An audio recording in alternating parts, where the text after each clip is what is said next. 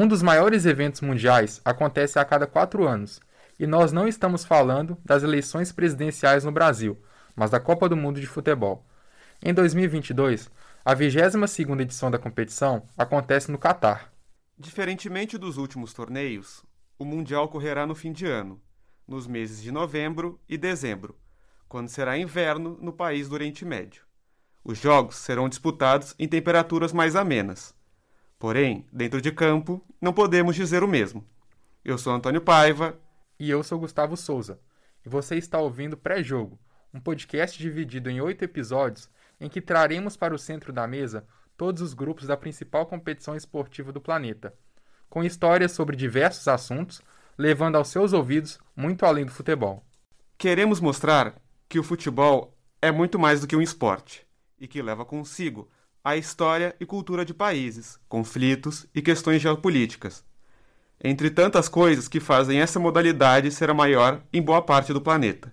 Neste episódio piloto, escolhemos o grupo B, o mais emblemático desta Copa, geopoliticamente falando, composto por País de Gales, Inglaterra, Estados Unidos e Irã. Ao longo deste podcast, falaremos das relações históricas e sociopolíticas entre esses países, embates dentro e fora de campo e como foram as trajetórias das seleções até a classificação para o Mundial no Catar.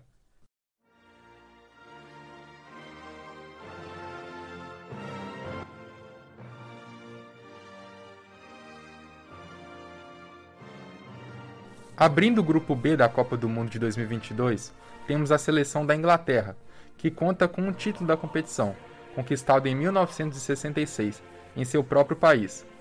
Classificou de forma direta e invicta para o Catar, terminando na primeira colocação do grupo I das eliminatórias da Europa. Em 10 jogos, o English Team marcou 39 gols e sofreu apenas 3, conquistou 8 vitórias, além de 2 empates. Completaram seu grupo a Polônia, que ficou em segundo lugar e se classificou para a fase de repescagem europeia, além da Albânia em terceiro, a Hungria em quarto, Andorra em quinto e San Marino em último e sem somar nenhum ponto. San Marino, inclusive, foi o adversário da Inglaterra nas rodadas de abertura e fechamento das eliminatórias para a Copa. Na primeira rodada, a vitória inglesa foi de mão cheia, por 5 a 0. Já na décima rodada, as mãos dobraram, em uma vitória de 10 a 0. Harry Kane, atacante do Tottenham, foi o destaque da equipe na competição. Terminou na ponta da artilharia, com 12 gols, além de duas assistências. Harry Kane gets four goals in the first 42 minutes of this World Cup qualifier for England. He becomes the first England player to score four goals in a game since Ian Wright in 1993, funnily enough, against San Marino.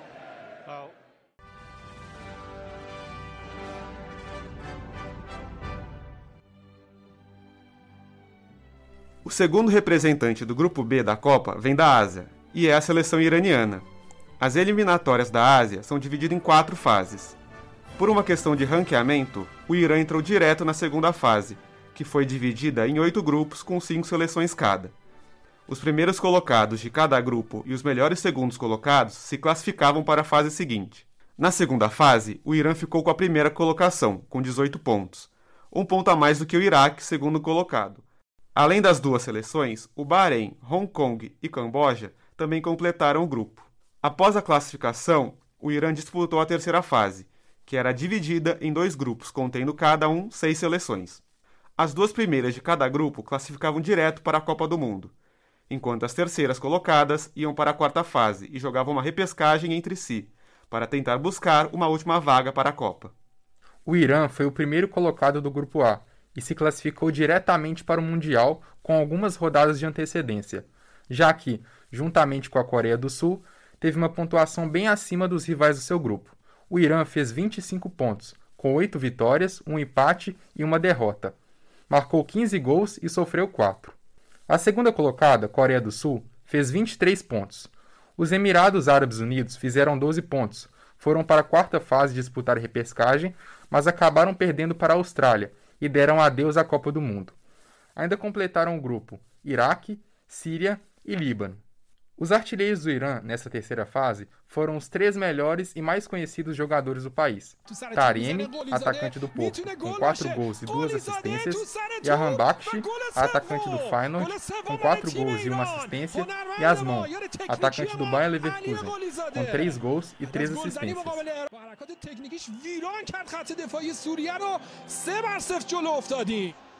جهانبخش یه اشتباه.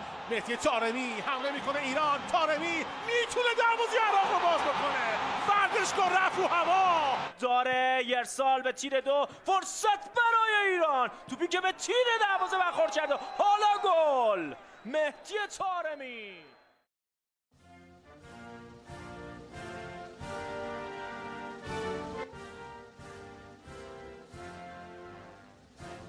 Enquanto aguarda ansiosamente para disputar a Copa do Mundo de 2026 em seu território, os Estados Unidos também fazem parte do Grupo B da Copa do Mundo no Catar. As eliminatórias da América do Norte e Central são divididas em três fases. Na primeira fase, são divididos seis grupos de cinco seleções e apenas o primeiro colocado de cada grupo se classifica para a próxima fase. Na segunda fase, esses seis times se enfrentam em um mata-mata de jogos ida e volta, classificando apenas três para a terceira e última fase das eliminatórias. Os Estados Unidos já entraram nas eliminatórias diretamente na fase final, assim como México, Costa Rica, Jamaica e Honduras, pois são as cinco melhores seleções da CONCACAF ranqueadas na FIFA. As outras três seleções oriundas da segunda fase foram El Salvador, Canadá e Panamá. Ao todo, oito seleções. Nesta fase, os três primeiros colocados se classificam de maneira direta para a Copa do Mundo e o quarto colocado joga repescagem. Canadá em primeiro lugar e México em segundo classificaram diretamente para o Catar. Os Estados Unidos também conseguiram obter sua vaga direta, mas não foi fácil. Isso porque a seleção americana terminou empatada em número de pontos com a Costa Rica. Ambas fizeram 25. Por conta do critério de desempate, ficaram acima da seleção costarriquenha, que acabou indo para a repescagem, vencendo a Nova Zelândia e também garantindo sua vaga na fase de grupos da Copa. Christian Pulisic foi o artilheiro dos Estados Unidos nas eliminatórias. O atacante do Chelsea contribuiu marcando cinco gols na competição.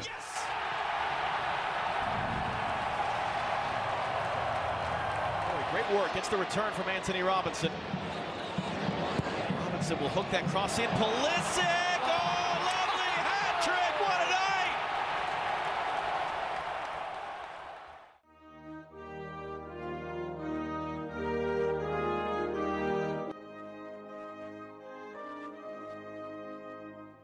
Completando as seleções do Grupo B da Copa do Mundo, temos o país de Gales. A seleção disputou as eliminatórias da Europa no Grupo E. Não conseguiu superar a geração belga, que ficou em primeiro lugar, se classificando diretamente para a Copa e acabou na segunda posição. A terceira colocação ficou com a República Tcheca. Tanto o país de Gales como a República Tcheca foram para a repescagem. As eliminadas, Estônia e Belarus, completaram o grupo. Na repescagem, Gareth Bale, o cara da seleção galesa, foi fundamental para a chegada da seleção ao Catar. Nas semifinais, o país de Gales enfrentou a Áustria, venceu por 2 a 1, com dois gols do craque galês, e avançou para a fase final das repescagens. A partida decisiva foi contra a Ucrânia, repleta de emoções por conta da guerra.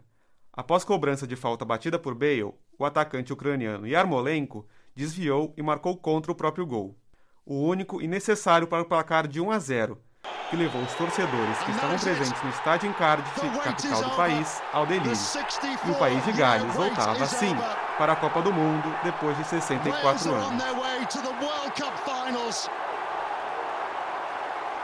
A magnificent achievement. Ukraine, given all that's happened at home, desperate to get to Qatar.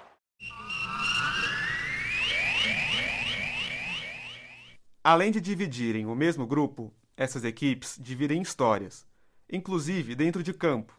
Escolhemos três momentos no futebol que se tornaram emblemáticos tanto para o mundo futebolístico como para se entender conflitos e questões geopolíticas. Começamos com Estados Unidos versus Inglaterra. Em 1950, a ex-colônia britânica surpreendeu ao vencer a metrópole, considerada uma das favoritas para ganhar a Copa no Brasil.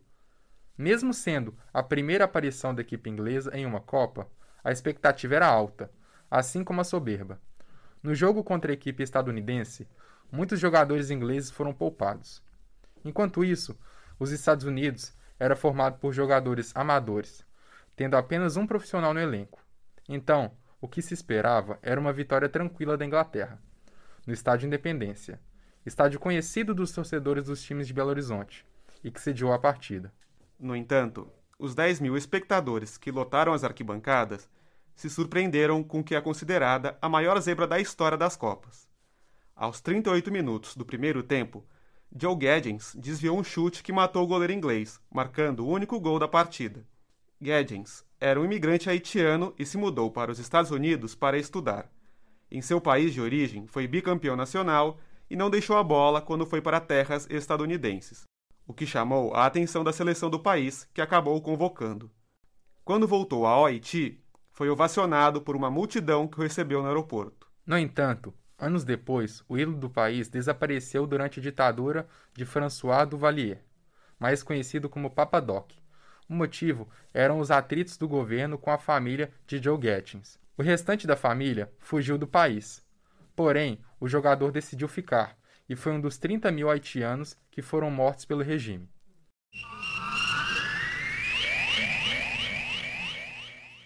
Agora, vamos falar de Estados Unidos versus Irã. Em 1998, as equipes caíram no mesmo grupo, o Grupo F, que também contava com a Alemanha e Iugoslávia. A partida era uma das mais esperadas do torneio. Porém, não era pela qualidade apresentada pelos times, mas pelo clima de tensão que envolvia os dois países. Desde 1979, Estados Unidos e Irã se tornaram inimigos dentro da geopolítica mundial. Os conflitos se iniciaram após o então governo do Shah, Reza Pahlavi, uma monarquia autocrática muito próxima aos Estados Unidos, ser destituída do poder após o exílio do líder. Quem chegou ao governo depois foi Ayatollah Khomeini, que defendia os valores islâmicos e instaurou uma república islâmica teocrática. Esse período é conhecido como Revolução Iraniana. Um dos entraves que ocorreram durante esse momento foi a crise de reféns estadunidenses no Irã, na qual 52 cidadãos dos Estados Unidos foram mantidos como reféns por 444 dias na embaixada do país em Teherã, capital do Irã por militantes a favor da Revolução Iraniana. Além disso, um ano depois, em 1980, os Estados Unidos apoiaram o Iraque no conflito com o Irã, que durou quase uma década. Assim, o clima para a partida era de tensão, tendo recebido um tratamento de segurança máxima pela organização. Porém, o que se viu foi um clima pacífico, tanto que a partida recebeu o nome de Jogo da Paz. Antes do pontapé inicial, os iranianos distribuíram flores aos jogadores estadunidenses e todos os 22 atletas posaram para uma foto juntos, que simbolizou esse momento de união. Além disso, um conflito que poderia acontecer foi evitado pela organização. O Irã era o time B da partida e por isso deveria caminhar em direção aos Estados Unidos para cumprimentar os atletas como manda o regulamento da FIFA. Porém, o líder supremo do país do Oriente Médio da época havia proibido a equipe de se dirigir aos atletas do soccer team. Dessa forma, o protocolo foi alterado, com o time dos Estados Unidos indo em direção aos iranianos. Em campo, o Irã venceu por 2 a 1, com gols de Hamid Estili e Mehdi Madavika. Brian McBride descontou para a equipe americana. Vem o Irã, já já o show do intervalo. Olha o cruzamento, olha a chance. Meteu a cabeça. Gol! Stile para o Irã. Olha o contra-ataque, o jogo pode se definir. É só tocar para o meio, ele não quis, bateu para o gol. Gol! É do Irã. Cruzamentos que fizeram mais um. Aí a saída do goleiro falhou. Gol! A bola entrou. Gol! Não, não, ninguém briga agora, por favor. Não façam isso. Olha o McBride como mergulha. Olha como a bola entrou. Nenhuma dúvida, Zé Roberto. Nenhuma dúvida. Gol legal. Tanto a grande vitória do Irã 2 a 1 em cima dos Estados Unidos. No entanto, ainda não vemos esse clima pacífico entre os países. O início de 2020 foi marcado pela tensão entre as nações, depois que um ataque dos Estados Unidos matou um importante general iraniano. Como resposta, o Irã atacou bases americanas no Iraque. O último acontecimento que envolve futebol e esses países é entre Inglaterra e País de Gales. Porém, diferentemente das outras histórias, não falaremos de uma partida, mas sim da seleção do Reino Unido. O Reino Unido é um país que abriga quatro nações: Escócia, Inglaterra, Irlanda do Norte e País de Gales. Desde 1960, a equipe do Reino Unido não disputava uma partida de futebol. E vale lembrar que Escócia, Inglaterra, Irlanda do Norte e País de Gales possuem seleções nacionais independentes dentro da FIFA. Em 2012, com as Olimpíadas em Londres, o Comitê Olímpico Internacional pediu para que se formasse uma equipe de futebol do Reino Unido. O país iria representar essas quatro nações não só no futebol, mas em todas as modalidades do torneio.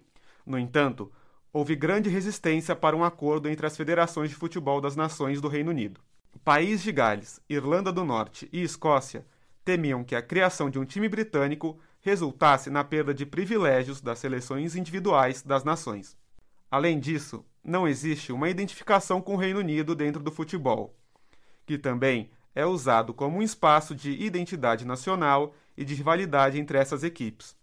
Ao mesmo tempo, há diferentes conflitos pela independência dessas nações, o que intensificou ainda mais os tensionamentos antes da competição. As discussões chegaram ao fim após a FIFA garantir que nada mudaria. O time que disputou as Olimpíadas contou com cinco galeses, três ingleses e nenhum jogador da Escócia e da Irlanda do Norte. O técnico da equipe, Stuart Pearce, explicou que a decisão foi de convocar os melhores jogadores disponíveis. Um nome conhecido do time masculino que disputou foi o galês Ryan Giggs, além de outros nomes como Aaron Ramsey, também de Gales, e o atacante inglês Daniel Sturridge. Essa equipe disputou um amistoso com o Brasil antes do torneio. O Brasil venceu por 2 a 0. O cruzamento do Neymar para dentro da área, o toque de cabeça!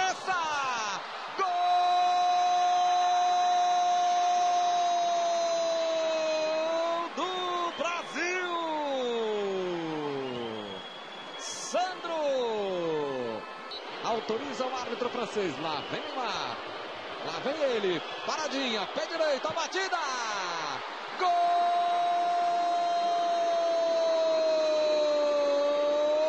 do Brasil. Neymar. 34 minutos. Cobrando pênalti amplia a vantagem do Brasil. A estreia das equipes masculinas e femininas foram marcadas por atletas não ingleses que não cantaram God Save the Queen, o hino nacional britânico, o que gerou críticas dos torcedores. A equipe masculina perdeu para a Coreia do Sul nas quartas de final nos pênaltis. O time feminino também ficou nas quartas, depois de perder por 2 a 0 do Canadá.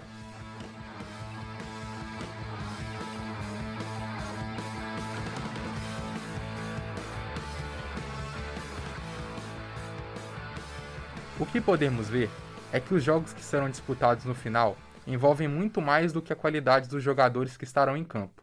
A rivalidade entre as seleções será alta e uma vitória de quem quer que seja será vista como um grande triunfo. E termina aqui o primeiro episódio da série pré-jogo.